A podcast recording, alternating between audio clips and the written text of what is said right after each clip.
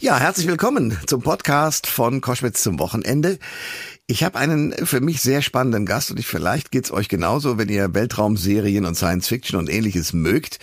Der Mann hat das, was man da teilweise in den Kinos oder auch im Fernsehen sehen kann, in real erlebt. Zum Beispiel als erster Deutscher einen Ausstieg, einen Außenbordeinsatz aus der Weltraumstation Mir. Wie fühlt sich das an? Also aus den Filmen kann man ja dann den gespielten Astronauten zuschauen, aber der Mann hat das in Wirklichkeit erlebt, wenn die Luke aufgeht und wenn man dann sozusagen in den luftleeren Weltraum hinaus gleitet. Wie ist das und wie ist es überhaupt als Astronaut äh, gearbeitet zu haben? Welche Träume hatte er, um Astronaut zu werden?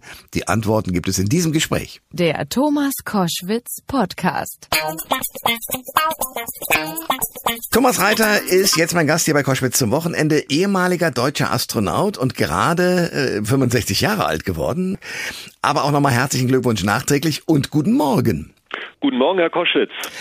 Astronaut werden, das war ja mal, sagen wir mal, ein klassischer Kindertraum, auch von mir. Äh, wie war das bei Ihnen? Ja, es war genauso ein Kindertraum. Ich äh, kann mich sehr gut an die Zeit äh, erinnern mit den ähm, Gemini-Missionen, ja. Merkurier zuerst und dann schließlich Apollo und mit elf Jahren ähm, die erste Mondlandung, die ich dann bei Nachbarn äh, verfolgen durfte. Also das war eine tolle Zeit. Das es geht mir ganz genauso. 69, großartig im Juli. Erinnern Sie sich noch, wie das war, als Sie erfahren haben, ich darf auf einer Rakete in den Weltraum fliegen, ich werde Astronaut? Ja, das, äh, da kann ich mich in der Tat noch sehr gut dran erinnern. Äh, diese Nachricht, die hat sich ja nun auch ähm, auf, auf verschiedene Phasen aufgeteilt. Also zunächst mal äh, die Überraschung, überhaupt mal die Gelegenheit zu bekommen, an so einem Auswahlverfahren teilzunehmen. Also auch das hat mich schon ähm, enorm überrascht, dass das überhaupt möglich war. Dann, dass man das tatsächlich da durchgeschafft hat. Dann äh, läuft man durch die Ausbildung und dann geht natürlich so ein bisschen das Bangen los. Naja, ja, ähm, ich wurde ja zusammen mit meinem ähm, schwedischen Kollegen, dem Christa Fuglesang, ausgebildet. Ganz, ganz lieber Freund. Ja. Und wir wussten halt, nur einer wird dann nominiert. Und ah. da ist dann natürlich auch nochmal so ein halbes Jahr vor der, äh, vor dem Start die Spannung, ja, Mensch, ist man jetzt der Glückliche oder der andere? Wobei ähm, die ESA natürlich immer dafür sorgt, der, der zuerst fliegt, der, äh, gut, der, der andere, der als Ersatz Staatsmann ist, der wird dann halt später die Möglichkeit haben. So war es dann auch bei dem Christa, aber ich war natürlich unglaublich glücklich, als äh, ich die Nachricht erhalten habe, dass ich dann tatsächlich 1995 zur Mir-Station fliegen darf. Das erinnert mich so ein bisschen an Deutschland sucht den Superastronauten. Also man ist ja tatsächlich in einem Casting. Auch mit wie vielen Leuten geht man in so ein, so ein äh, Verfahren hinein am Anfang? Also die genaue Zahl kann ich Ihnen gar nicht sagen. Ich weiß, im, im Internet kursieren da also Wahnsinnszahlen von über 20.000 Bewerberinnen und Bewerber. Wow. Man selbst sieht ja immer nur so kleine Gruppen. Also das beginnt äh, bei diesem psychologischen Auswahlverfahren. Da, da sind dann erstmal so eine Gruppe von 20 Leuten und nach dem äh, ersten Tag äh, halbiert sich dann die Zahl nochmal. Nach dem zweiten Tag werden es wieder ein paar weniger und hm. so geht dann durch diese äh, verschiedenen Auswahlstufen äh, werden das immer weniger, aber man sieht dann immer wieder andere. Also äh, es, es waren bestimmt einige tausend, die da sich damals beworben haben, aber man hat die nie alle auf einmal gesehen. Jetzt waren Sie auch der erste Deutsche, der einen Weltraumausstieg gewagt hat. Das würde ich gerne genauer hören. Beschreiben Sie uns doch mal, wie das ist. Also was erlebt man da so? Äh, ist man, wenn man weiß, die Luke öffnet sich gleich und dann ist man also im luftleeren Raum, weil man ja den Schutzanzug trägt, trägt, den Astronautenanzug. Ist man da ergriffen? Ist man ängstlich? Was geht, was ist in Ihnen vorgegangen? Ja, es ist äh, so eine zweischneidige Sache. Auf der einen Seite ähm, ist man natürlich sehr konzentriert, weil man hat äh, bei so einem Außenbordeinsatz natürlich auch eine ganze Menge an Aufgaben zu erledigen. Ähm, solche Außenbordeinsätze dauern sechs Stunden und ähm, da muss man natürlich äh, sehr konzentriert sein, dass man all diese gestellten Aufgaben dann auch in diesen sechs Stunden absolvieren kann. Auf der anderen Seite man hat sich so lange auf diesen Außenbordeinsatz vorbereitet. Jeder Handgriff wurde trainiert in großen Wassertanks auf der Erde und dann fiebert man natürlich äh, dem Moment entgegen, in dem man die Luke öffnet. Das macht man selbst. Das war meine Aufgabe.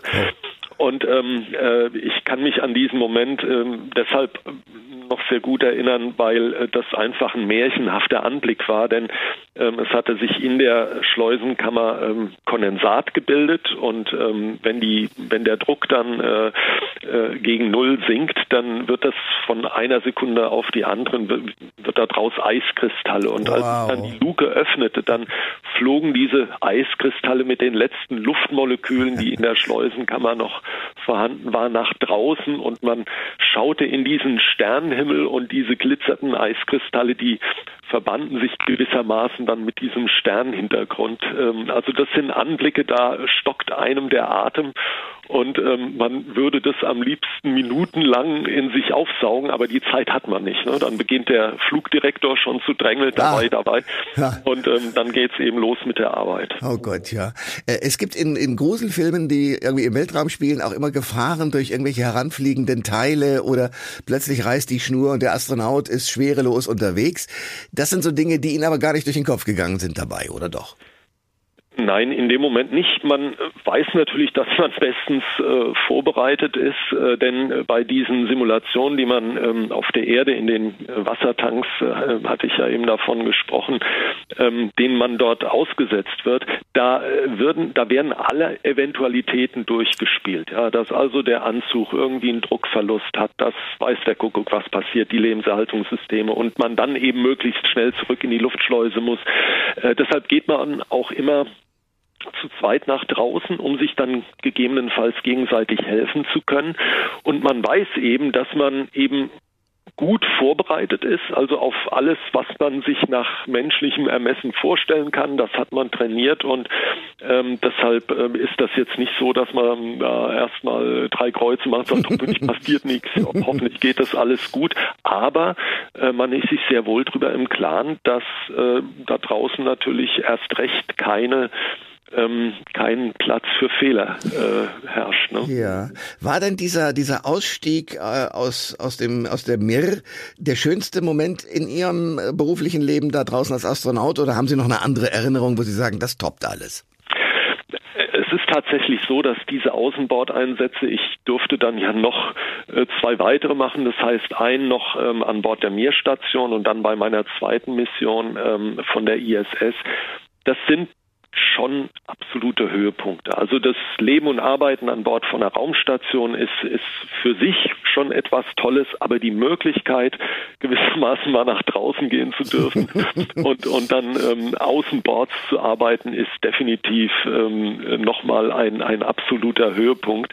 Denn ähm, den Blick, den man dann auf äh, ja, seine Umgebung hat, auf die Erde, auf äh, das Universum, wenn man auf der Nachtseite des Orbits ist, der ist natürlich ähm, viel, also man, man hat ein breiteres äh, Blickfeld, weil ja. äh, eben kein Fenster das Blickfeld einschränkt. Und ähm, man sagt sich, also näher kann man dem Weltraum nicht kommen. Wow. Ja, ich kann das so nachvollziehen. Großartig. Ähm, Sie haben, und jetzt kommen wir mal auf die Mir, auf die Stadt Raumstation, ja mit russischen Kollegen an Bord äh, der Mir gelebt. Äh, Sie haben auch gelernt, Sojus-Raumschiffe zu steuern. Wie schauen Sie denn heute, wenn Sie so die Nachrichten verfolgen, auf den Krieg in der Ukraine? Ist da auch Trauer dabei, dass diese Zusammenarbeit damals nicht geholfen hat, Frieden und Gemeinschaft zwischen den Völkern zu erhalten? Das ist definitiv der Fall. Ähm, ähm, als wir seinerzeit an Bord der Mir-Station waren, gab es ja äh, einen großen Konflikt in Tschetschenien und meine zwei russischen Kollegen hatten natürlich eine sehr äh, dedizierte Sicht auf das, was dort äh, vor sich ging. Auf der anderen Seite der Balkankonflikt äh, in, in Europa. Ähm, und ähm, ich muss gestehen, wir haben damals so ein bisschen diese Themen außen vor gelassen. Aber wenn man jetzt gemeinsam aus dem Fenster geschaut hat und beispielsweise ähm, nachts über Europa geflogen ist und sah, dass alles wunderschön hell erleuchtet war und da über dem Balkan war so ein richtig schwarzes Loch und man wusste natürlich, was dort unten stattfand. Ja. Dann waren wir uns alle einig, dass das eigentlich äh, ganz schlimm ist und dass man das überkommen sollte.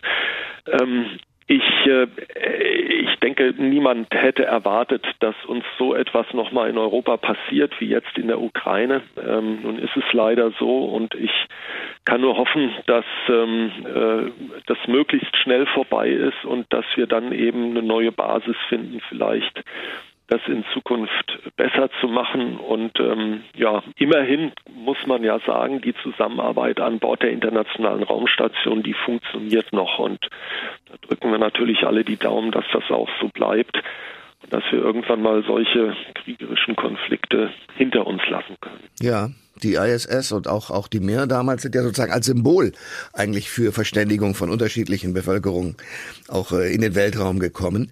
Äh, gehen wir zurück in den Weltraum. Jetzt sollen ja Menschen demnächst wieder auf dem Mond landen und sogar bis zum Mars fliegen.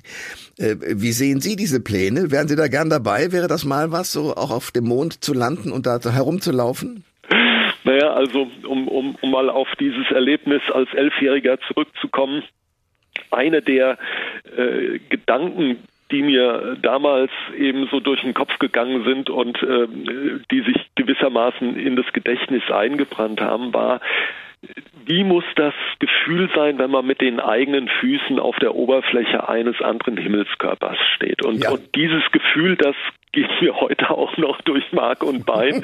und von daher klar würde ich das natürlich gerne erleben. Aber gut, ähm, die, äh, da ist es jetzt an, an der nächsten Generation von Astronautinnen und Astronauten, das zu erleben. Und ich muss sagen, ich, ich ähm, fiebere schon dem Moment entgegen, wenn dann äh, meine europäischen Kolleginnen und Kollegen ähm, Richtung Mond fliegen werden. Und das ist ja das Tolle. Wir haben tatsächlich bis Ende des Jahrzehnts drei Fluggelegenheiten. Ja. Ähm, und wir haben sogar Ende des Jahrzehnts eine Gelegenheit, dann gemeinsam mit äh, den NASA-Kolleginnen und Kollegen auf die Mondoberfläche zu gehen. Und das wird dann eben eine europäische Astronautin oder ein europäischer Astronaut sein. Und das werde ich natürlich mit größter Begeisterung verfolgen.